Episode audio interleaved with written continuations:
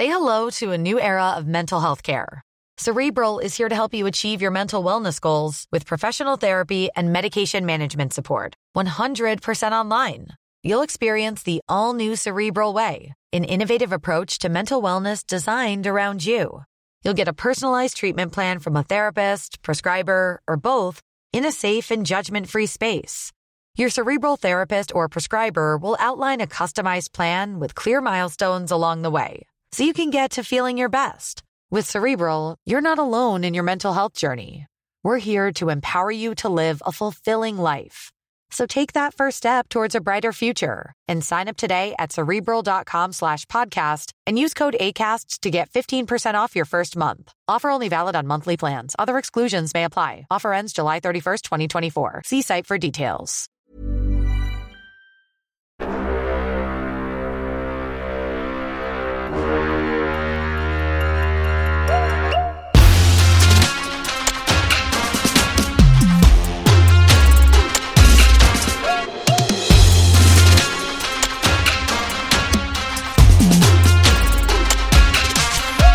Bonjour à toutes et tous et bienvenue dans le Collimateur, le podcast de l'Institut de recherche stratégique de l'école militaire, l'IRSEM, consacré aux questions de défense et aux conflits armés.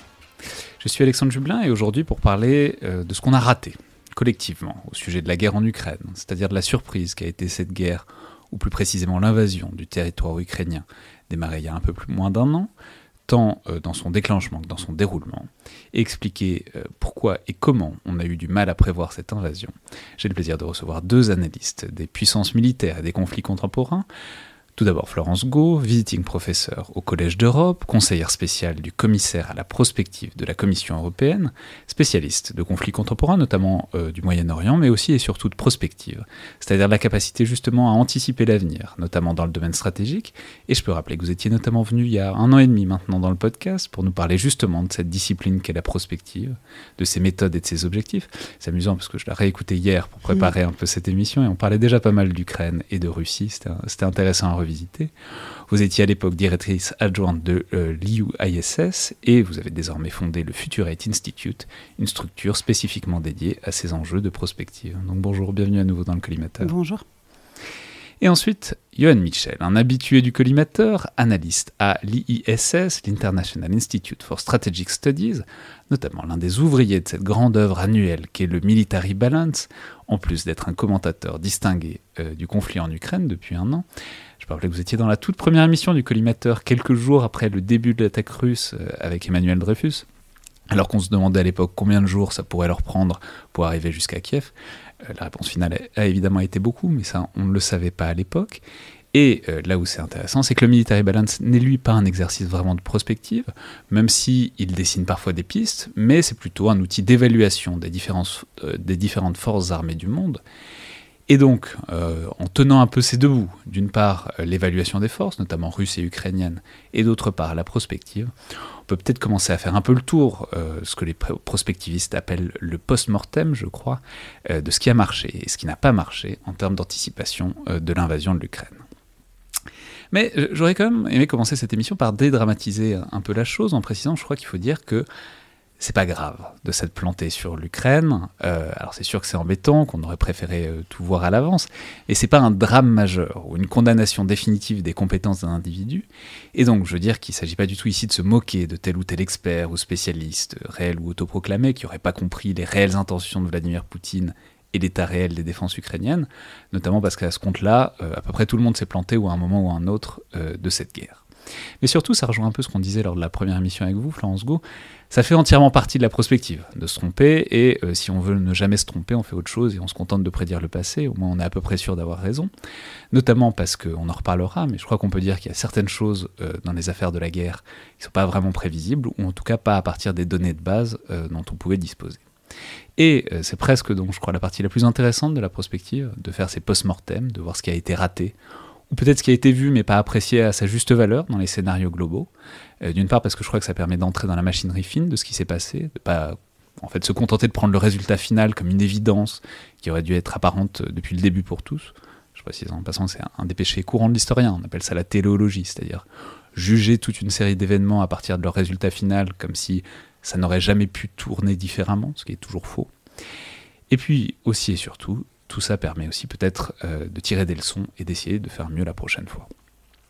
Alors on va détailler tout ça, mais je crois qu'il y a deux grands blocs dans les erreurs d'anticipation qui ont été faites sur cette guerre en Ukraine, qui sont, d'une part la décision de l'invasion euh, du 24 février, qui a été euh, niée et refoulée jusque très tard chez nous, et puis ensuite la manière dont le début de la guerre s'est déroulé et la qualité de la résistance ukrainienne qui n'avait vraiment pas été prévue. Mais si on fait donc le bilan de ce premier bloc, à savoir la décision d'envahir l'Ukraine, alors juste pour replacer la chose, si je reprends le, truc un peu froidement, c'est un peu accablant.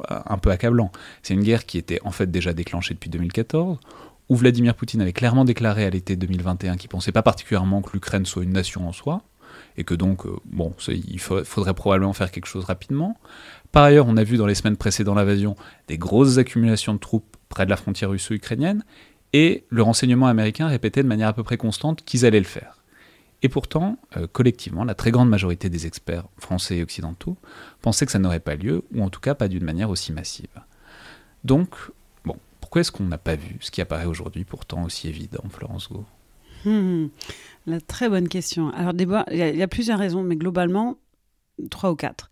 La première, c'est que il faut comprendre que l'être humain est un être humain, est un être qui, structure sa pensée de manière probable. C'est-à-dire, on s'attend toujours à ce qui est le plus probable. Donc, quand je prévois ma journée, ben, je vais pas euh, m'attendre à des extraterrestres ou, euh, peut-être pas une grève, ça je suis pas sûre, mais en tout cas, on, toute la pensée est sur le probable. Et une guerre, c'est toujours improbable, parce que c'est toujours un événement qui est très rare. Et plus c'est rare, moins on s'y attend. Donc c'est ça, c'est aussi la nature de la guerre. Donc la surprise est un élément stratégique dans la guerre en général. Donc euh, Go Judgment Project, le, marché prédictif, qui, qui, se sont plantés sur, euh, sur la guerre en Ukraine euh, jusqu'à deux semaines avant qu'elle soit déclenchée. Alors ça, juste, faut préciser, on en parlait dans la première émission, mais les marchés prédictifs, c'est quelque chose de très mystérieux. C'est des, des, gens qui ont pour profession, enfin, qui sont pas forcément des experts, non mais il y a des gens dont on se trouve qu'ils sont généralement assez doués pour Exactement. En général, le Good Judgment Project, le marché prédictif, celui-là, il est très fort. Euh, par contre, il s'est trompé. Euh, il pensait qu'une guerre en Ukraine ne serait pas probable jusqu'à genre euh, 10 jours, deux semaines avant. Alors qu'on avait déjà euh, les, les, les, messages des Américains. Enfin, on savait qu'il y avait des troupes. C'est exactement ce que vous dites. Donc c'est c'est pas un signe noir. Là, c'est un grey rhino. Ça veut dire on a eu les infos, mais on n'a pas agi dessus. Et ça, c'est la deuxième, le deuxième aspect. C'est il y a aussi la pensée magique, c'est-à-dire une guerre, c'est toujours existentiel. Donc la résistance émotionnelle, ne pas vouloir que ce soit possible, c'est très important là-dedans. Et troisièmement, il y a aussi euh, le messenger, c'est-à-dire les États-Unis ne sont pas un messager neutre. Ils, ont quand même en 2003 euh, utilisé les renseignements, les infos de renseignements classifiés pour monter une guerre contre l'Irak. Donc c'est un peu, euh, un peu le passé qui, se vend, qui se venge au sujet des États-Unis. Et dernièrement, je pense que une manque de compréhension, ce qui est rationnel ou l'importance de cette guerre dans la pensée des Russes, dans la pensée de Poutine, croire que oui, mais ça coûte beaucoup et c'est ça détruit des vies, donc du coup c'est pas logique. Je crois que un, un, manque d'empathie totale de ce que ça veut dire. Donc en gros, je dirais c'est ces quatre points-là qui ont fait qu'on aurait sous-estimé ça. Yann Michel, est-ce que vous avez une, pareil, une sorte de premier constat englobant? Ensuite, évidemment, on entrera dans le détail. Euh, sans, sans accuser personne et euh, sans pointer du doigt. Euh, mais euh, bon, euh, je vais reprendre les, les, quatre points qui viennent d'être évoqués, puis je vais les reprendre dans le désordre. En fait, c'est toujours intéressant de voir que une partie des analystes, moi y compris, on commence toujours par se dire c'est pas ma rationalité à moi, la mienne, c'est pas la mienne. Donc, donc l'acteur en face va forcément faire autrement. Euh, puisqu'il est bête, il n'est pas moi. Euh, mais ça, on l'oublie. Euh, on l'oublie, et donc régulièrement, on est surpris de constater que hein, notre conjoint ou notre adversaire stratégique, qui est parfois la même personne, fait des choix complètement étranges. donc ça, c'est la première chose. Le deuxième, c'est voilà, l'horreur de, ce que ça représente. On, ne veut pas affronter. Il y a aussi une partie, c'est intéressant de, de voir qu'il y a quand même une grosse distinction il y a certains pays et certaines communautés de chercheurs qui avaient eu aucun problème à le prévoir mm. et à anticiper la guerre. Après, on voyait, euh, bah, je veux dire, que ce soit les, chercheurs anglo-saxons avec lesquels je travaille, on avait je veux dire, au travail, au bureau, euh, dès le mois de novembre euh, voire même plus tôt, on n'avait aucun problème à évoquer la, possibilité de, de, cette guerre, voire au mois de novembre, avec, euh, avec mon chef, c'était ça va, on sait que ça va avoir lieu, la question c'est de savoir quand. Et donc on regardait les mouvements de troupes pour savoir quand est-ce que ça allait arriver. Il y a un biais professionnel derrière, bien entendu, mais il n'y avait pas que ça. C'était vraiment le, la, guerre fait partie d'un environnement qui est notre euh, la, chose sur laquelle on travaille. Des guerres, on en observe tout le temps. Il n'y avait déjà pas ce blocage psychologique de dire mon Dieu, euh, qui va commencer une guerre?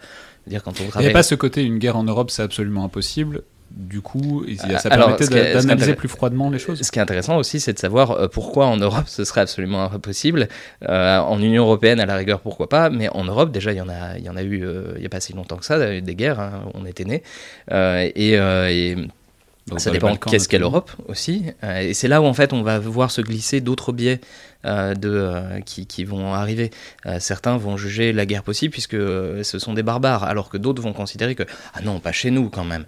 voilà. Et il y a tout un ensemble de, de, voilà, de choses qui faisaient que dans certains pays, en Pologne ou en Grande-Bretagne, on n'avait aucun problème à imaginer que Poutine allait faire ça. Déjà parce que dans une partie de l'Europe, à partir de 2014, voire avant, il y avait déjà eu une forme de réveil. On avait compris que ce personnage n'était pas forcément quelqu'un qui nous voulait du bien. Et donc, euh, et donc, oui, il était capable de faire la guerre. D'ailleurs, il le faisait régulièrement. Et c'est peut-être ouais, c'est peut-être pour ça que moi, en tant que chercheur sur le Moyen-Orient, ayant vu euh, les Russes en Syrie, en Libye, euh, ça m'a pas étonné. Et après, il faut que, faut que j'avoue aussi que j'étais très influencée aussi par un chercheur qui est à IOSS, Stanislav Secrieru, qui est roumain euh, d'origine et qui avait proposé en été 2021 un scénario. À l'époque, euh, j'éditais les What If, donc des scénarios de rupture, et je leur avais demandé aux chercheurs de décrire un scénario improbable. Et il m'a présenté un scénario qu'on voit actuellement, donc une invasion de l'Ukraine. Et je dis, mais c'est pas improbable parce qu'on en parle tout le temps. Pour moi, c'est probable. Euh, pour toi aussi, parce que tu en parles tout le temps. Donc choisissez autre chose. Et euh, il a fini par écrire un autre scénario. Et en octobre, quand les Américains sont venus à Bruxelles, et on a compris que euh, les, officiels à, Bruxelles ne croyaient pas aux Américains, enfin ne croyaient pas ce que les Américains étaient en train de euh, présenté, c'est là que j'ai compris que j'avais, j'étais victime de mon propre biais, c'est-à-dire moi je pensais que moi je pense que c'est probable, donc tout le monde pense que c'est probable. Donc on est tout le temps dans un labyrinthe et chacun a ses biais. Hein. Enfin, personne n'est immunisé, mais c'est d'où on vient, ce qu'on a vécu personnellement, et c'est pour ça l'histoire a ses limites. Certes, il y a eu des guerres en 90 euh, dans les Balkans, mais pour beaucoup de gens qui sont plus jeunes que nous, ce n'est pas dans leur vécu, donc ce n'a pas eu lieu. C'est malheureusement, c'est vraiment un peu ça, les références historiques. Mais alors là, on se concentre sur nos propres défauts, ce qui est bien normal, et on va continuer. Mais on peut dire aussi peut-être que Enfin, on peut aussi laisser euh, du crédit à l'adversaire, en l'occurrence, c'est-à-dire à la Russie. enfin, il y avait de l'intox russe, euh, notamment le fait que bah, les grands déploiements de troupes, ça avait déjà eu lieu. Ça avait eu lieu en mars-avril 2021. Ça avait eu lieu même avant, mmh. avant le Covid. Donc, dans une certaine mesure, enfin, moi, je me souviens très bien je peux dire, quand ça a été déclenché, j'étais parti en vacances sans matériel d'équipement. C'est la première fois que ça m'est arrivé depuis 4 ans parce que je me disais, bah, de toute façon, il, il, se passera rien. Tout le monde se disait, il se passera rien parce qu'ils nous avaient, dans une certaine mesure, habitués à ces trucs menaçants. Ils obtiennent des concessions et ensuite ils se barrent parce que on, pense que ça ne on pensait que ça ne leur apporterait rien d'envahir l'Ukraine. Donc, dans quelle mesure est-ce qu'il ne faut pas reconnaître que, bah oui, aussi, ça, peut être une bonne manœuvre de la part des Russes? Bah, Être humain, ça veut dire interpréter les informations. Donc vous, vous avez interprété ça comme euh, ça veut rien dire. Moi et Stanislav, donc tous les matins, je venais au bureau, je lui demandais alors la guerre a commencé? Bah, C'était un peu euh, une blague, mais on s'y attendait tous les jours. Donc euh, c'est vrai que les Russes ont utilisé cette, cette manière d'augmenter gentiment la température pour nous faire croire que ça ne changera rien. Mais inversement, les Polonais ou d'autres, peut-être aussi vous, se sont dit non, ça veut dire qu'il va passer à l'acte. Donc c'est une question d'interprétation, je dirais, des faits. Oui, et puis en fait, les, mêmes faits peuvent être analysés de manière différente. Parce que par exemple, voilà, il obtient régulièrement des choses. Il, voilà, il, pousse un peu et puis il finit toujours par obtenir quelque chose. Oui, mais là, il avait demandé des choses qui étaient tellement impossibles à obtenir. Euh, la question, c'était est-ce qu'il a pour habitude d'accepter une défaite politique? Non. Donc, du coup, qu'est-ce qui va se passer quand ça va se produire? Puisque il vient de fixer des objectifs qui sont irréalisables. Il sait que, à moins que, enfin, c'est pire que Munich si on accepte ça. Euh, donc ça ne va vraisemblablement... Vous voyez, moi aussi j'avais fait un pari, c'est que les États-Unis n'allaient pas céder sur ce truc-là.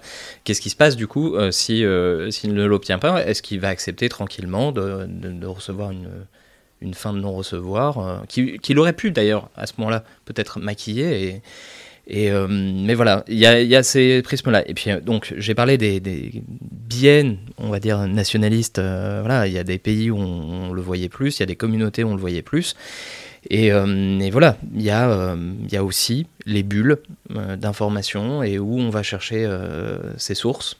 Et y y a vraiment, c'était intéressant dans les semaines qui précédaient, voire dans les mois, euh, d'être traité comme un fou furieux euh, à Paris quand on revenait et qu'on discutait avec certaines personnes, ou à Bruxelles d'ailleurs, ou à Berlin où je venais de m'installer. C'était impensable, alors qu'à Londres, il n'y avait pas de problème. Et voilà. Après, ça ne veut pas dire qu'ils n'ont pas eu euh, d'autres problèmes de prévision.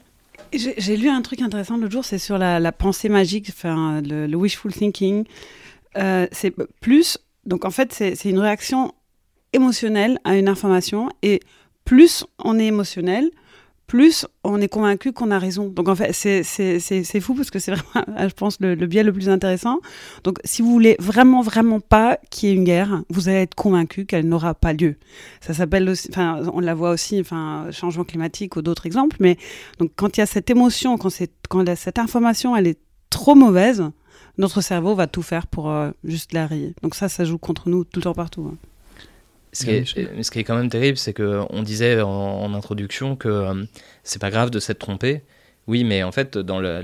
C'est moi qui le disais. Hein. Vous n'êtes pas obligé d'être d'accord avec je, moi. Mais je, suis, je suis d'accord aussi. C'est important, comme chercheur, de se dire c'est normal que je puisse me tromper. C'est d'ailleurs important de le reconnaître. Euh, je me souviens d'avoir lu l'article de Michel Goya où il disait je me suis trompé. Et moi, je trouve que c'est mm. tellement mais rassurant de la part d'un chercheur qu'il le dise de manière très simple. Et, euh, et ça, ça, pour moi, les meilleurs chercheurs sont ceux qui reconnaissent qu'ils se trompent. À l'inverse, par contre, si on avait accepté plus tôt euh, que on allait vers la guerre et, cette forme de guerre là, si on avait été capable de le voir et y compris dans les chancelleries euh, plus occidentales que la France, euh, si on avait accepté d'en voir la forme que ça allait prendre, peut-être qu'on n'aurait pas fait les mêmes choix et qu'on n'aurait pas fait les mêmes calculs. Et ça, c'est un, un impact quand même politique. Mais alors justement, puisque vous en parlez, c'est intéressant. C'est cette question de la rationalité qui est vraiment tout à fait fascinante, notamment quand elle s'applique un objet qui est plus ou moins une seule personne, en fait, qui en l'occurrence est Vladimir Poutine, puisque tout le monde est à peu près d'accord pour dire que c'est une décision qui était extrêmement centralisée dans le cerveau de Poutine, et que donc c'était aussi peut-être une des raisons pour lesquelles il n'y avait pas tant de renseignements que ça, en tout cas pas si diffusé que ça. Il aurait fallu avoir quelqu'un de vraiment très proche pour l'avoir. C'est intéressant cette idée que, bah, du coup, la seule manière d'appréhender ça, c'est de projeter une rationalité qui est la nôtre. Je vais juste vous passer les, propos de deux personnes, deux distingués commentateurs qui, euh, qui les ont prononcés à ce micro et qui disent exactement la même chose. Qui disent ça, en fait, leur problème, ils, avouent, s'être plantés, c'est donc le général Yakovlev et Michel Goya, parce qu'ils trouvaient que c'était pas rationnel très clairement, euh, j'étais, moi, je, ne croyais pas à l'attaque du 24 février. J'y croyais absolument pas. Et mon argument euh, majeur, et j'ai eu à le sortir devant des temps de gens, donc ça m'a rendu modeste pour la suite, hein, euh, c'était de dire, pendant ces trois mois de, campagne, en fait, médiatique, de pression, d'intimidation, Poutine avait obtenu plusieurs choses. Et donc, si le 23 février, il avait déclaré victoire, en disant j'ai obtenu ce que je voulais et qu'il avait fait repartir ses armées. La terreur inspirée aurait, euh, euh, aurait euh, persévéré. Il y aurait il y a un effet de rémanence. Et puis vous retirez les molosses, mais vous ne les édentez pas. Donc tout le monde sait qu'ils peuvent revenir. Et donc si j'avais été lui, ayant ainsi déstabilisé profondément l'Ukraine, ridiculisé l'Union européenne, poser euh, l'Amérique devant un dilemme quand même dur à vivre pour les Américains, au sens jusqu'où aller dans le soutien à une cause perdue, eh bien, j'aurais attendu patiemment euh, six mois, un an pour cueillir le fruit, si vous voulez. Donc, je, je Donc pour moi, il était irrationnel d'attaquer. Voilà, c'était idiot, même s'il l'emportait. J'ai été euh, surpris euh, comme, euh, bah, comme beaucoup de gens, comme la, plupart des gens, l'immense majorité en réalité, euh, parce que tout cela me paraissait pas rationnel. Là où c'était plus intéressant, c'est que bon, euh, cette crise quand même couvée depuis euh, plusieurs semaines. Euh, comme beaucoup, j'avais essayé d'analyser, essayé de comprendre les intentions, des, les intentions russes. Et moi, je m'étais fondé comme souvent en réalité, sur, euh, bah, sur le passé, sur, euh, euh, sur la longue durée, je dirais, voilà, sur quelle était la, dire autrement, quelle était la pratique russe et soviétique en la matière, et à partir de là, d'essayer de prédire quelle serait probablement celle à venir. et j'avais expliqué que bah, cette, la pratique russo-soviétique d'emploi de la force était quand même globalement pour être extrêmement brutale, mais euh, elle était extrêmement prudente aussi vis-à-vis des réactions internationales. Et euh, même Vladimir Poutine, euh, dans ses, les premières guerres de, Poutine, obéissait quand même globalement à ce schéma. Et donc par projection, j'ai conclu qu'il en serait sensiblement de même c'est intéressant parce que les deux, ils ont un point commun, c'est que, c'est tout à leur honneur d'avoir reconnu et même d'avoir euh, consenti à aller dans le détail de leurs échecs de prévision. Et il y a deux choses. Il y a d'une part euh, la rationalité projetée. Moi, je ferai pas ça, donc il ne le fera probablement pas, puisque euh, Vladimir Poutine est un être rationnel comme moi. Et deuxième chose, et ça c'est Michel Goya qui le dit, euh, s'appuyer sur, disons, un bagage historique pour prédire l'avenir, ce qui, on le voit, est aussi euh, quelque chose d'un peu hasardeux. Alors je ne sais pas comment vous voulez... Ben, en fait, Michel ce qui est intéressant, c'est que depuis elle est un peu plus d'un an, il y a deux catégories de gens qui sont plus trompés que les autres, c'est ceux qui savaient, ne savaient rien et ceux qui savaient beaucoup. J'en parlais avec Vincent Touré il y a, il y a quelques jours. en fait, dans toutes les prévisions qu'on avait faites, euh, Vincent avait absolument raison, il connaît mieux l'armée russe que moi. Euh, et sur certaines choses, en fait, parce qu'il en savait mieux, il en savait peut-être potentiellement plus que certaines des personnes qui ont créé des décisions à Moscou, en réalité. Et, euh, et, c'est une chose qu'on oublie, c'est que les personnes, les politiques qui prennent les décisions, parfois n'ont pas le bagage que certains des meilleurs experts de l'armée russe avaient. Et en fait, calquer notre compréhension de l'armée russe en pensant qu'on les connaît un peu, c'est parfois passer à côté du fait que parfois mieux que euh, et donc on pouvait pas tirer on pouvait il y a des limites. Et ensuite on est on ignore toute une partie des poids politiques qui sont dans la tête de l'autre. Euh, quand on disait tout à l'heure euh, quand vous disiez tout à l'heure c'est dans la tête de Vladimir Poutine que ça s'est décidé. Oui, alors lui aussi, il a des pressions en fait. Il a un agenda qui est contraint lui aussi. Peut-être parce qu'il va bientôt mourir. Alors voilà, moi c'était ma marotte à moi, c'était euh, voilà. Il veut reconstituer l'Empire russe. Il a 10 ans. Après, c'est fini. Il ne sera pas dans les livres d'histoire. S'il passe à côté de ça, c'est fini. Et ça continue de me faire un biais hein, sur l'utilisation euh, de potentiel de l'arme nucléaire. Je me dis, s'il n'y a personne pour écrire les livres d'histoire, il, perd. Donc il va pas le faire. Vous voyez, ça peut aussi jouer contre moi. Mes biais ont pour une fois joué dans la bonne direction. Mais ça peut tourner dans l'autre. Et voilà, c'est les limites. France bah, je pense déjà, euh, le fait que les guerres en général sont décidées par un petit groupe les rend plus imprévisibles qu'autre chose. Hein. Donc il n'y a en général pas assez d'informations. C'est, euh, je veux dire. Euh, c'était fascinant parce que dans, les dans les semaines qui ont suivi, c'était pas le cas ici. C'était à nauséam. C'était tout le monde essayait de psychanalyser Vladimir Poutine. Qu'est-ce qui se passe dans la tête de Poutine? Est-il un joueur d'échecs, un, un, joueur de go, un joueur de dame, de je sais pas quoi? Enfin, parce que on n'avait pas grand-chose d'autre. Les, les, analyses, disons, politiques au sein du Kremlin les kremlinologues en France, il n'y en a pas énormément et, ils s'arrêtaient un peu assez rapidement. Et du coup, on se, en tout cas dans, le grand, dans, les médias, on passait notre temps, enfin, ils passaient leur temps à se demander. Oui, dans, dans, dans cette guerre, ce n'a pas été genre 73, euh, euh, les Égyptiens contre les Israéliens. Non, là, c'était différent. Tout le monde avait toutes les infos. Tout ce qui restait à savoir, c'est ce qui va passer à l'acte.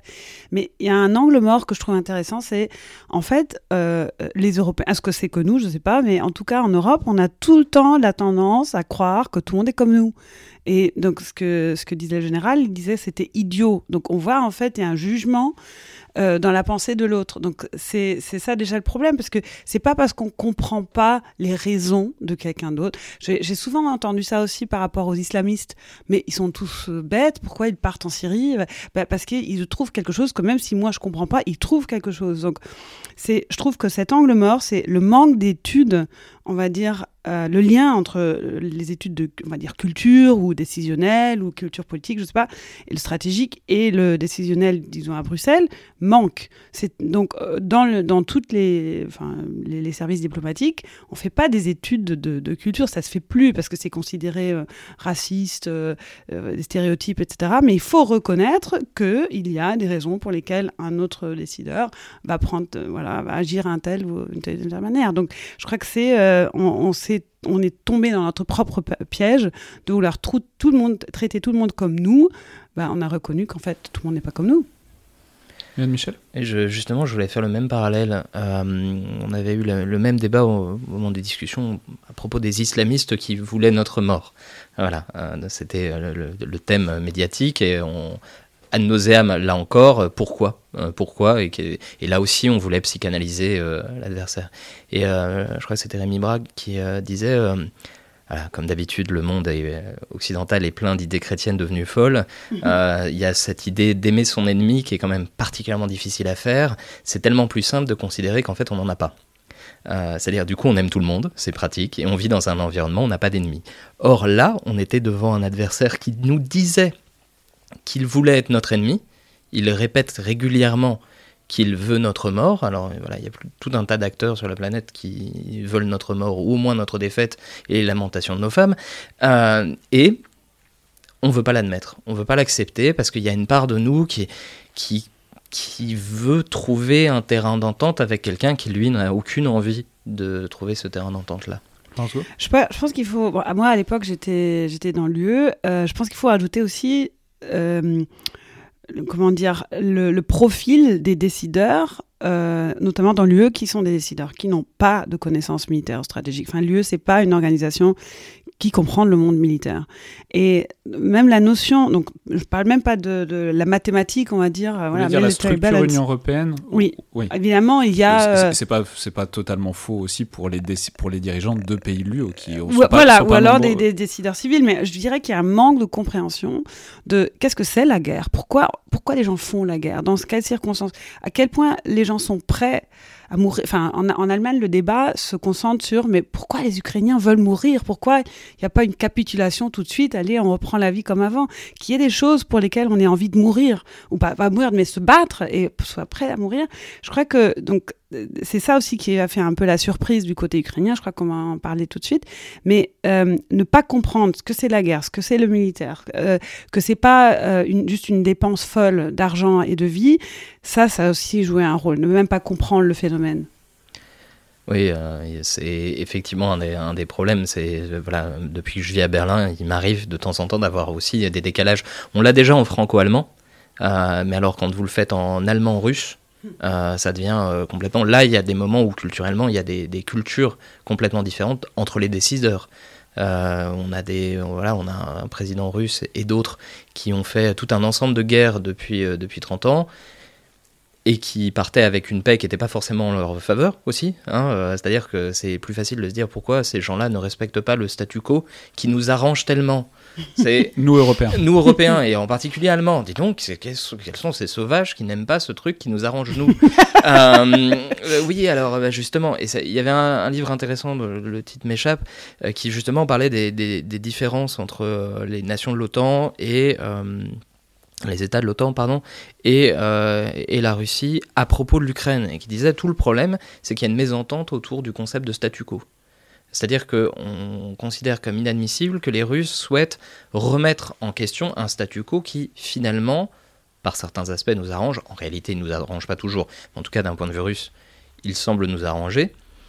Et, euh, donc, on est surpris qu'ils le remettent en cause. En fait, voilà. Et c'est en particulièrement, particulièrement drôle en Allemagne, mais, mais pas seulement. Après, il y avait en plus un autre aspect, puisqu'on parle de la résistance des Ukrainiens à l'instant, mais euh, il y a tout un ensemble des commentateurs qui, eux, avaient un prisme russo-russe, et qui ne comprenaient pas et répétaient ad nauseum que euh, mais il n'y avait pas de raison à une résistance de l'Ukraine puisque finalement en fait à force de n'étudier que l'histoire russe et l'historiographie russe euh, pourquoi euh, imaginer que les Ukrainiens ne seraient pas partie de l'Empire russe J'aimerais ajouter euh, une dimension qui est intéressante là-dedans. Olivier Schmitt, il a publié un livre avec d'autres sur la temporalité. Je me souviens plus, Time is War, je me souviens plus. Et je trouve ça intéressant parce qu'en fait, la surprise, c'est euh, un développement, mais en, un peu de temps, en fait. Et donc, c'est pour ça que la temporalité, le temps, c'est une, euh, une dimension importante, une dimension stratégique dans la guerre. Donc, le fait d'agir un matin passer la frontière, fait que, euh, enfin, c'est pour ça qu'on pense, mais c'est une illusion, je pense, que les guerres surprises, euh, avez plus de succès quand vous frappez à un moment où l'autre s'attend pas. Bon, là, on a parlé beaucoup de pourquoi on s'y attendait pas, mais il y a aussi la dimension russe, c'est pourquoi faire quelque chose à ce que les autres n'y s'attendent pas, parce que c'est un avantage. Et pourquoi c'est un avantage? Parce que les Russes n'étaient pas persuadés de pouvoir gagner. En fait, en tout cas, je ne sais pas si vous confirmez, j'ai entendu dire que le, moment a été choisi parce qu'on s'attendait à ce qu'un an, deux ans, trois ans plus tard, les Ukrainiens auraient été trop forts, ou, ou plus forts qu'aujourd'hui. Ça aurait été compliqué, encore plus compliqué pour la Russie qu'à ce moment-là.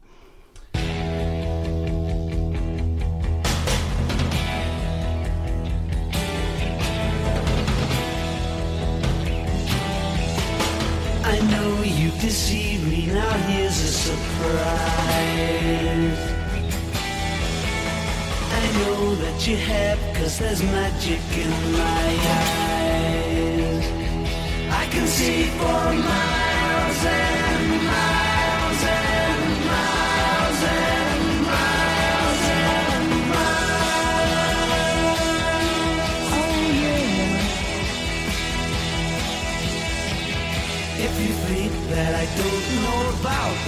tricks you play And never see you when deliberately you put things in my way.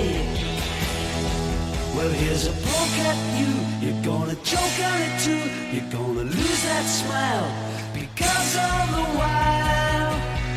I could see for miles and miles. I could see for miles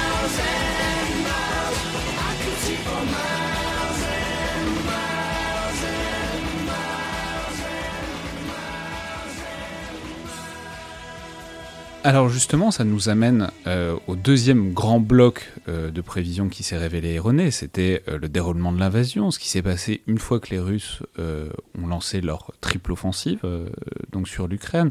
Et je le disais tout à l'heure, bah, vraiment au début, bon, on constatait on, et on se disait bon bah voilà, c'est un peu plié. Mais c'est pas que nous. Enfin, je veux dire, il y avait une absence totale de confiance dans la dans la capacité ukrainienne à résister. Et c'est un truc qu'on trouvait à peu près partout depuis 2014 aussi bien dans le milieu universitaire que dans le milieu stratégique. On peut ressortir des tribunes et des prises de position de certains des plus grands noms du milieu stratégique américain, Ian Bremer, Jack Snyder, Keith Darden, John Mersheimer, même les spécialistes de la zone comme Michael Kaufman, qui est peut-être devenu le meilleur commentateur du conflit, notamment dans ses excellents podcasts sur War on the Rock, que je recommande vivement. Voilà, tout le monde disait que les Ukrainiens allaient se faire plier en quelques jours ou en quelques semaines, et je peux ajouter que ça n'est pas un détail, parce que c'était très dimensionnant, ça avait de grandes conséquences, au sens où pourquoi est-ce qu'on avait ces débats? C'était parce que tout le monde se demandait s'il fallait donner des armes à l'Ukraine, et la réponse majoritaire c'était donc non, parce que non seulement ça va servir à rien, mais en plus ça va finir entre les mains des Russes, et du coup autant les, les laisser se faire plier sans notre matériel qui risquerait de passer aux mains russes. Donc, à votre avis, peut-être qu'est-ce qui a dirigé en quelque sorte ce consensus sur voilà l'incapacité euh, des Ukrainiens à euh, faire face à une offensive russe un peu sérieuse? Johan Michel? Alors déjà, même remarque que pour l'historiographie. Euh, à force de considérer que si, on connaît la Russie, on connaît donc l'ancien espace soviétique, un, quel que soit le sujet, que ce soit les études stratégiques, euh, l'histoire ou, plein d'autres choses, euh, il y a une tendance à considérer que si vous êtes compétent sur la Russie, vous êtes donc forcément compétent sur le reste. Michael Kaufman lui-même le disait au, début, fin février, début mars, il disait Moi, je n'étudie pas l'armée ukrainienne. Depuis, c'est rattrapé vu qu'il est très compétent. voilà, pas de problème. Mais en fait, combien de personnes travaillaient sur l'armée ukrainienne en février l'année dernière? Pas beaucoup. Euh, donc, qui euh, les connaissait, qui connaissait la société ukrainienne, il y en avait, mais pas forcément ceux qu'on écoutait le plus. Donc déjà, il y a une méconnaissance générale. Hein. Euh, il y avait une méconnaissance de leur modernisation, il y avait une méconnaissance de plein de choses. L'autre élément, et ça, ça moi ça m'a frappé, c'est quand on lisait les Ukrainiens, ils ne cessaient de dire qu'ils n'étaient pas prêts. Et par bien des aspects, ils avaient même raison d'ailleurs.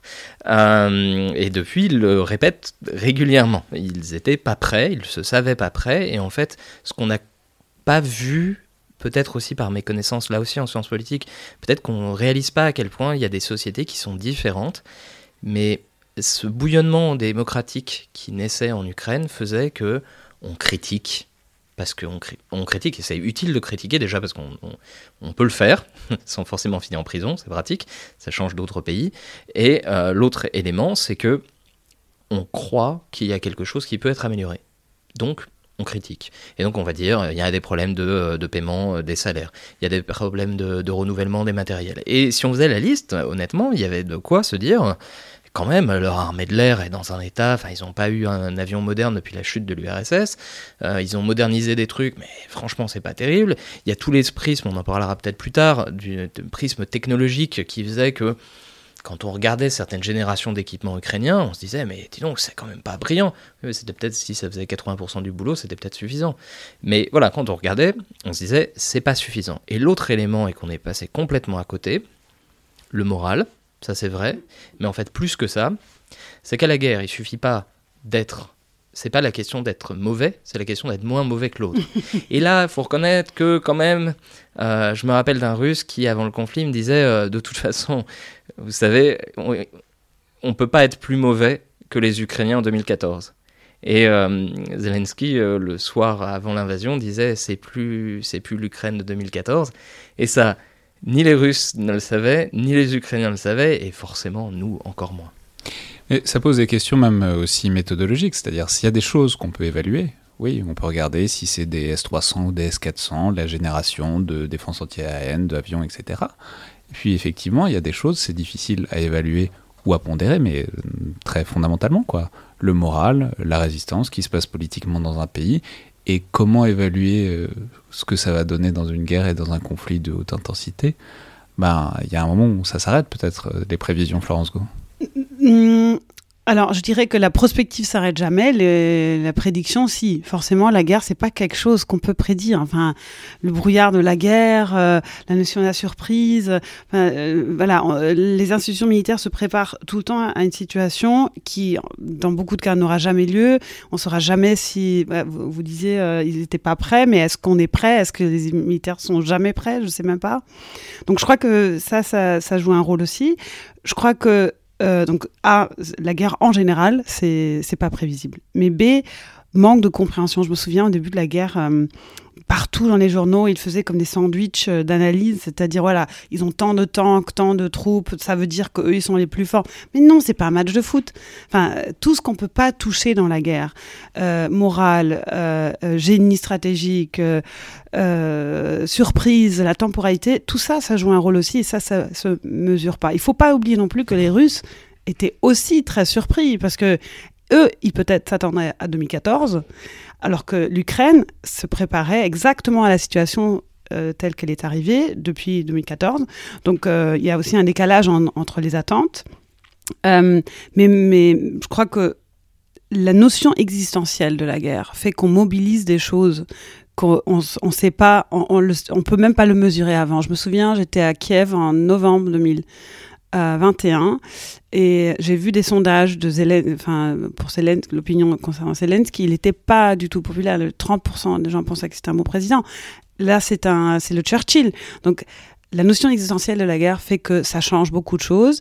La seule, le seul moyen qu'on a, et là je reviens à la prospective, c'est les scénarios. C'est-à-dire on utilise l'empathie, on essaie de s'imaginer et surtout en déduire quelles seront les conséquences. Parce que c'est ça le problème. On parle beaucoup de la prévision, la prédictabilité, mais et en conséquence, on avait fait quoi? Même si on, avait cru, on aurait cru les Américains, on aurait fait quoi en tant que Français? Aurait envoyé des MiG. Enfin, je veux dire, euh, c'est, c'est, il faut pas jamais s'arrêter juste à la prévision. en tirer des leçons. Si on si on n'aurait rien fait en conséquence, après, c'est c'est sans importance ce qu'on a vu venir ou pas.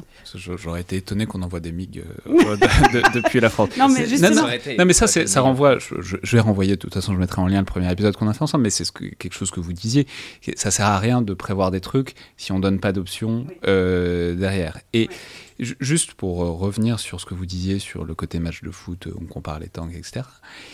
Il y a un autre truc où on a peut-être oublié, mais ce qui a pêché beaucoup dans la première phase, c'est des choses qui sont moins visibles que les tanks, c'est la logistique. Et ça, euh, on peut dire, enfin, on voyait beaucoup des les, graphes avec le nombre de tanks et d'avions de part et d'autre, on ne voyait pas beaucoup avec les camions ravitailleurs euh, ni euh, les dépanneurs de chars. Donc il y a aussi, même sur le côté équilibre des forces très comptable, il y a aussi des sous-couches, littéralement de l'infrastructure qui est tout aussi nécessaire et peut-être moins facilement quantifiable. Euh, Michel? D'abord, je vais commencer par. Il y a quelque chose dont, j'ai oublié de parler tout à l'heure, et euh, en vous écoutant, j'y repense. Une des raisons pour lesquelles, dans certaines capitales, on n'a pas voulu le voir, c'est aussi parce qu'en fait, on se savait désarmé. C'est-à-dire, il n'y a rien de pire que de voir arriver une catastrophe et de savoir qu'on ne pourra rien faire. Mhm. Qu'est-ce qu'on aurait envoyé concrètement? Euh, Michel Goya en parlait d'ailleurs à un moment. C'est le si on avait envoyé ou voilà, est-ce qu'on envoie une brigade parachutiste euh, voilà dans le Donbass ou aux alentours pour euh, mettre des poitrines qui diront non vous ne passerez pas. Moi, c'est ce que j'avais recommandé, mais je savais très bien qu'on l'avait pas. Donc que ce soit en France, en Allemagne ou en Suède, on pouvait toujours se dire non je ne veux pas que ça arrive puisque on n'avait rien à faire pour y répondre. Donc ça, c'est quelque chose d'important, et c'est pour ça d'ailleurs que plus on a de la liberté de manœuvre politique, liberté de manœuvre qui est l'une des fonctions de l'outil militaire, alors auquel cas on, parfois on anticipe davantage parce qu'on accepte de voir ce qui va se produire puisqu'on a les moyens d'y répondre.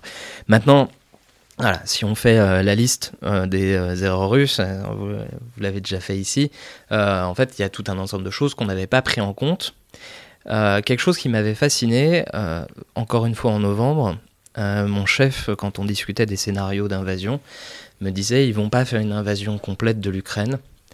Et ces troupes au nord ne sont qu'une force de diversion parce qu'elles sont, un, trop faibles pour réussir la mission qui leur est dévolue. Donc, ils ne le tenteront pas. Et la deuxième chose, c'est qu'ils ne pourraient pas soutenir logistiquement la totalité de ces, de ces lignes d'opération en même temps. Euh, le problème de mon chef, c'est qu'il pensait que du coup, ils n'allaient pas le faire. Euh, parfois, l'ennemi est heureusement plus bête que nous. Euh, et voilà, il faut toujours le facteur C, hein, le facteur connerie. de temps en temps, voilà, il y a une. Si, ils vont le faire en fait. C'est une erreur, mais ils vont le faire. Là, il y a aussi une chose qui est méthodologiquement parlant. Heureusement que c'est pas comme ça qu'on a fonctionné. C'est-à-dire, heureusement qu'on n'est pas parti du principe que l'adversaire probable allait employer son, arsenal militaire de la plus mauvaise manière possible. Si on commence par à se dire que l'adversaire ou n'importe qui va forcément prendre les mauvaises décisions parce que, je sais pas, par nature, il serait incompétent, on risque d'avoir des surprises de la même manière que les voilà, souvenirs l'US Navy qui considère que euh, l'aéronavale japonaise ne peut pas être efficace puisque les Japonais voient mal. Voilà, ça c'est des choses qui se disaient dans les années 30. Euh, manque de bol pour l'US Navy, c'est pas forcément comme ça que ça s'est passé au départ. Euh, ici, donc, euh, qui aurait pu croire que les Russes allaient réellement essayer de me faire plusieurs lignes d'effort sans jamais choisir réellement où ils voulaient mener l'essentiel de leurs opérations? Parce qu'en fait, le truc c'est qu'ils ont vraisemblablement même pas fait de choix. Sans unité de commandement. Mais, enfin, je veux dire et c'est intéressant parce que je, et en plus sans prévenir leurs hommes à l'avance parce que dans les on pouvait pas le voir venir, ils ont même pas prévu leurs propres soldats, donc ça n'aide pas. Ça renvoie à une pratique qui est celle intéressante, qui est très structurante pour les armées occidentales et notamment américaines, qui est celle du wargaming et qui est celle de on fait toujours jouer quelqu'un, ce qu'on appelle la red team, c'est-à-dire l'ennemi alors que nous on est la Blue Team. Et j'entendais euh, un podcast d'ailleurs sur de, War on the Rocks, un type qui, fait ça professionnellement pour l'armée américaine et qui disait mais moi si quelqu'un a eu ce plan-là, on le joue tout le temps la guerre en Ukraine, mais si quelqu'un m'avait fait ce plan-là, je l'aurais viré, j'aurais mis quelqu'un d'autre à sa place parce que c'était trop pourri comme plan. et du coup, il y a, quelque chose comme ça de euh, toujours essayer de projeter sa propre rationalité. C'est un peu comme ce qu'on disait sur le déclenchement de la guerre, de projeter son même niveau d'efficacité et sa même rationalité sur les Florence Go. Et non, et ce qui est intéressant là-dessus, c'est euh, euh, par rapport à la motivation, la volonté de se battre, il y a des sondages. La question, je crois que c'est euh, serez-vous prêt à vous battre pour votre pays? Bon, en Europe, hein, on n'est pas très pour. Le pays, le pays le moins euh, euh, euh, volontiers, c'est les, Pays-Bas. Après les Allemands, et ben les Ukra- Ukrainiens sont, je crois qu'à 60 ou 70% Donc il y a une, motivation. Ça, c'était avant la guerre. hein. Il y avait déjà dès le départ. Donc déjà, on aurait pu voir qu'il y a un problème européen parce que nous, on pense que nous, on veut pas se battre, alors personne veut se battre. A. B. La créativité. Enfin, je sais pas si vous vous souvenez, pendant Covid, chacun a découvert des trucs parce qu'on était forcés. La situation nous forçait à innover. Et je crois que ça, c'est une dimension, qui a euh, joué en la faveur des Ukrainiens, qu'ils ils avaient la volonté, ils n'avaient pas tous les moyens, mais ils ont innové, par exemple, avec les drones. Euh, alors que de l'autre partie, il y avait l'institution militaire russe qui est tout sauf innovateur, tout sauf motivé, euh, tout sauf informé, tout sauf euh, dans le génie, dans la, dans, dans la notion, ok, on n'a pas tout ce qu'il faut, mais comment on fait pour y arriver? Donc je crois que c'est aussi deux cultures institutionnelles, militaires qui se sont retrouvées sur le champ de bataille. Et Yann Michel? alors, euh, deux choses. Déjà, il va falloir se méfier maintenant de ne pas sous-estimer de manière chronique euh, les Russes, parce que en fait, ils savent aussi s'adapter, ils ont été capables de faire plein de choses. Une- L'un des problèmes, c'était que justement, on avait même été étonné par ce qu'ils avaient fait en Syrie, et on a cru que Mhm. parce qu'ils étaient capables de faire une opération à 3000 ou 4000 bonhommes, euh, ils arriveraient à... Voilà, on avait l'impression qu'ils avaient réussi leur réforme militaire, euh, c'était quand même pas mal, et donc euh, ils vont réussir à le faire à une échelle beaucoup plus importante. Bah, en fait, non. Euh, voilà, c'est et dans nos erreurs d'analyse et quand je disais euh, trois jours avant le début du conflit que l'armée de l'air euh, ukrainienne sera effacée du ciel en 48 heures, j'ai dit ça. Je m'en mords les doigts de joie parce que je suis pas neutre. Mais, mais je veux dire, Il n'y a pas de fatalité. on Juste, avait on peut cette le dire, c'est impression qu'ils intéressant. Il n'y a pas de fatalité à être neutre. Enfin, en l'occurrence, dans ce cas-là, c'est juste, il faut, il faut Il être faut le reconnaître. Ouais, oui. il faut être capable de l'objectiver. Oui, C'est- ça. Enfin, je pense que tous autour de cette table et le 99% des auditeurs euh, souhaitent euh, la victoire euh, ukrainienne. C'est c'est juste, il faut, il faut être capable même de le verbaliser. Ouais. Parce que si on ne le dit pas, on va avoir du mal à percevoir le biais quand il va s'agir de faire une prédiction. Mais justement, ça, renvoie aussi à autre chose, mais peut-être qui connecte avec ce que vous disiez sur les cultures stratégiques et en fait sur les experts. C'est est-ce que euh, collectivement, on n'a pas tous été un peu floués par cette idée d'une euh, réforme militaire russe, d'une armée russe qui aurait enfin accompli sa mue, qui serait sortie de- des décombres des années depuis 90. 2013, les, les Russes ont gagné, enfin pas gagné, mais ils ont eu beaucoup de succès en Syrie, euh, à Crimée. Enfin, on avait l'impression que, enfin, ou même avant les années 90, on voyait ce qu'ils avaient fait à Grozny. On se disait, ok, les Russes, bah, ils tapent dessus et c'est bon, quoi. Donc je crois qu'effectivement, il y a une, une, une, euh, une sous- sous-estimation de la, la puissance, ou plutôt la volonté russe de, de tout casser pour euh, obtenir un objectif. Oui, d'ailleurs, ça, continue, ça continue de se voir. hein, Je fréquente un peu les plateaux télé en ce moment. Ça continue de se voir de temps en temps sur euh, certains des observateurs qui avaient une certaine fascination pour euh, la force euh, de l'armée russe qui, elle, Mhm. osait être euh, dégueulasse euh, par moment euh, dans son utilisation de la force. Euh, voilà. Maintenant, il y a une forme de réjouissance quand on les voit de nouveau avoir des succès parce que mettre le doigt sur son biais, euh, je ne suis pas neutre, de se dire ok comment ça affecte mon jugement, c'est important parce que sinon on prend le risque de... En fait, nos biais reviennent nous, nous mordre à un moment et ça peut passer par un sourire de réjouissance. Ça se voit encore aujourd'hui, ce, genre de choses. Donc on pensait que l'armée russe commençait à s'améliorer, oui, mais encore une fois, il y a une question contre quel adversaire, euh, dans quel cadre, et puis, encore une fois, ici, euh, l'armée russe, euh, il faudrait pas trop, il faudra pas pousser les leçons de la guerre en Ukraine trop loin en termes d'essentialisation de la Russie. Après avoir essentialisé à peu près tout le monde, il faudrait pas aller trop loin là-dedans. Encore une fois, c'était la pire manière de lancer ce conflit. Il y a d'autres choses qui sont plus intéressantes dans la manière dont ils ont ou pas été capables de revenir en arrière. Euh, combien de temps il leur a fallu pour accepter que l'opération aéroportée sur Ostomel était une catastrophe? Combien de temps il leur a fallu pour sortir leur colonne quasi infernale euh, du, euh, du nord de, l'Ukraine? Voilà. Mais en fait, il y a des fois où ils se sont adaptés, ils s'adaptent encore. C'est pas un animal blessé pour rien, il continue à être particulièrement dangereux, et il s'adapte plus lentement que son adversaire, peut-être, mais euh, il reste encore. euh, Enfin, toutes ces faiblesses ne sont pas qu'institutionnelles. Le fait que Poutine ne prévienne qu'au dernier moment ces hommes qu'il allaient envahir, ça veut dire que concrètement, il y a des soldats qui auraient dû rendre compte que leur truc très, très technique, hein, que leur euh, camion de logistique était pas du tout dans l'état où ils prétendaient qu'il était. Parce que c'est ça, c'est un des problèmes des, des- des appareils corrompus, c'est que quand on se dit de toute façon on va pas nous utiliser, on va attendre que ça soit mon successeur qui paye euh, les frais de mon manque d'entretien. Euh, quand on se dit qu'on va partir au combat la semaine suivante, on va essayer de trouver des pneus, Euh, on va essayer de trouver des roues. Quand du jour au lendemain on se retrouve projeté sans avoir vérifié si les bidons d'huile étaient pleins, si les batteries étaient pas à plat, il y a tout un ensemble de conséquences derrière. Et une partie de cette colonne au nord, si elle s'était pas retrouvée arrêtée, mais on ne sait pas ce qu'elle aurait pu faire, mais en tout cas, une fois qu'elle était arrêtée, elle avait plus les moyens sous sa masse de repartir. Situation qui nous. Enfin, je sais pas vous, mais moi, il m'a fallu plusieurs semaines pour m'en remettre quand même de, ce truc. C'était tellement pas prévu qu'il m'a fallu plusieurs semaines, ne serait-ce que pour comprendre que l'animal énorme que j'imaginais était, pas en train de en train de s'effondrer sur son propre poids. Mais là, on en revient encore à ce que vous disiez tout à l'heure, Florence Go, c'est le révélateur de la guerre. C'est-à-dire, ça n'est. Il y, y avait tout, quoi. Enfin, on savait que l'armée russe était corrompue, mais on savait que l'armée ukrainienne était corrompue aussi. On savait que l'armée russe s'était réformée, mais on savait que l'armée ukrainienne s'était réformée aussi. Et du coup, c'était la, complexité, c'est comment pondérer ça, comment savoir si le plus important c'est la supériorité de l'armée russe ou sa corruption.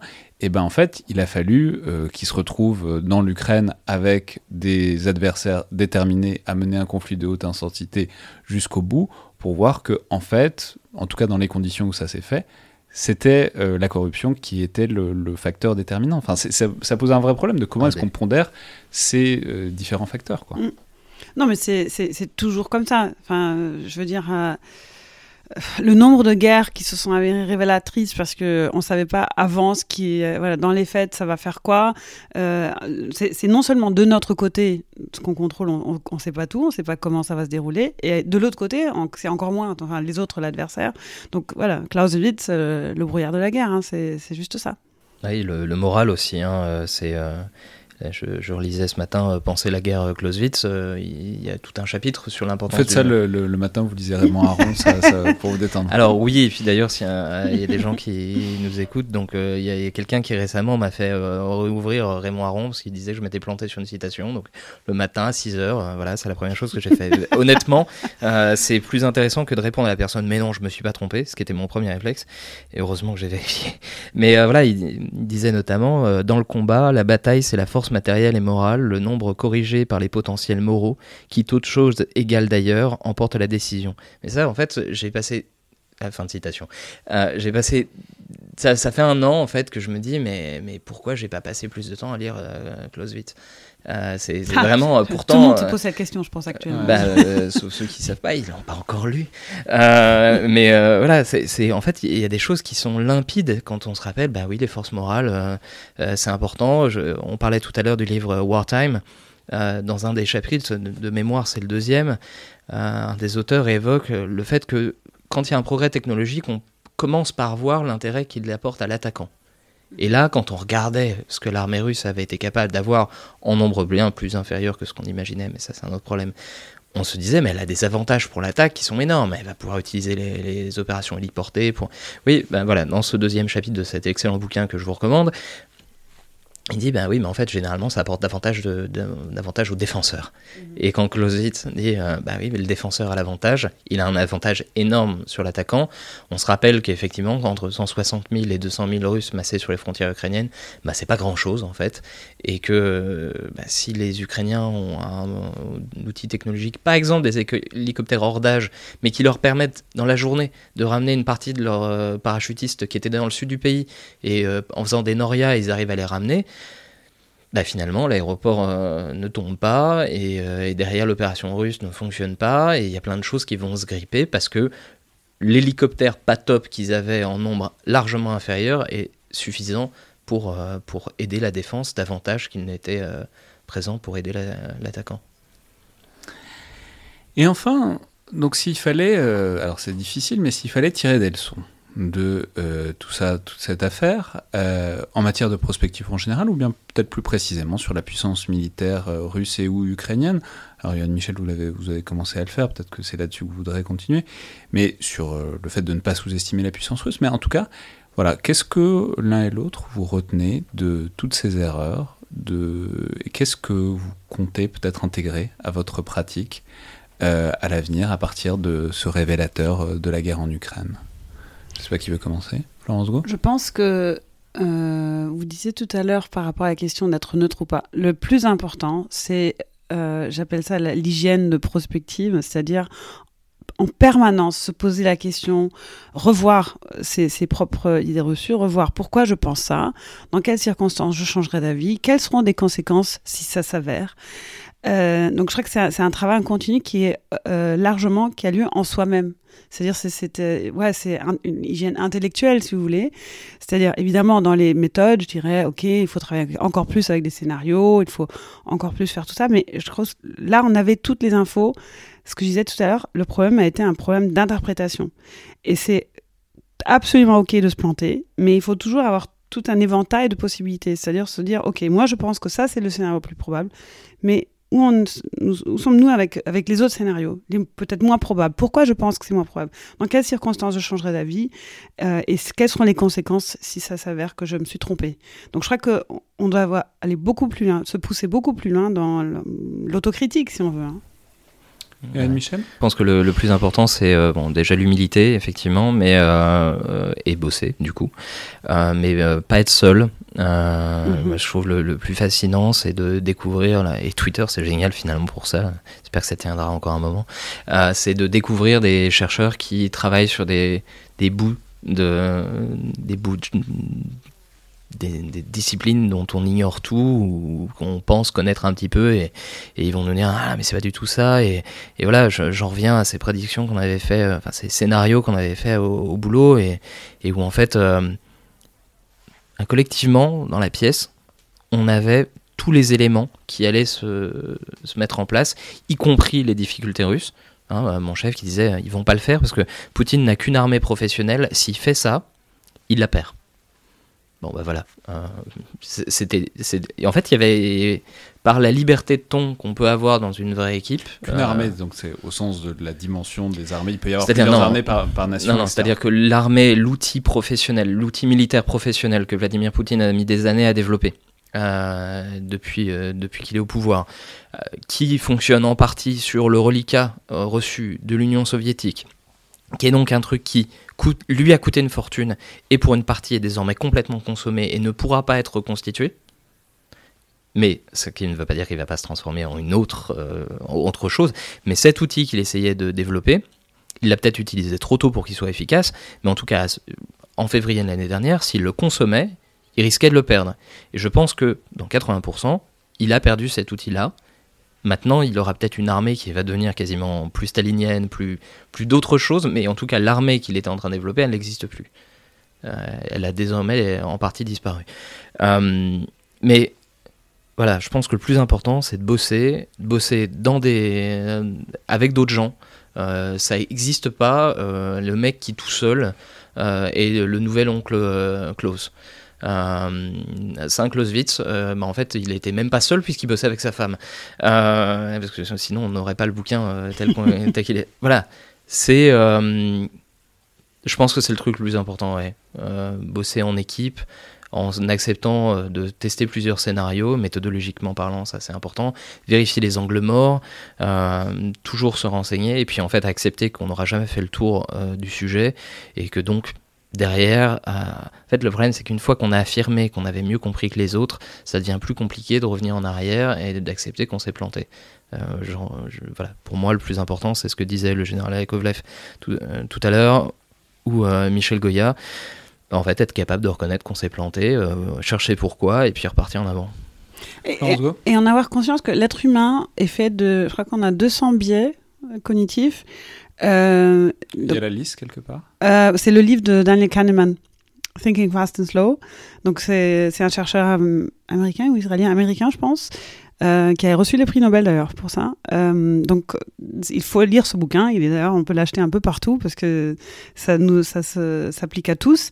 Il faut comprendre que en cherchant les informations, on aura toujours le biais de la confirmation, c'est-à-dire on va toujours chercher les infos qui vont nous rassurer, qui vont nous dire oui, ce que je pense déjà est vrai. Donc ça, c'est ce livre, je le conseille vraiment vivement. Et la deuxième chose que je trouve euh, pour des études un aspect très intéressant, c'est écouter les autres, écouter les Russes. En fait, même avant la guerre, euh, j'ai vu un rapport de prospective publié par le Valdai Club, le think tank russe, qui est sorti en octobre 2021, euh, qui disait en gros, euh, je cite, The future is back.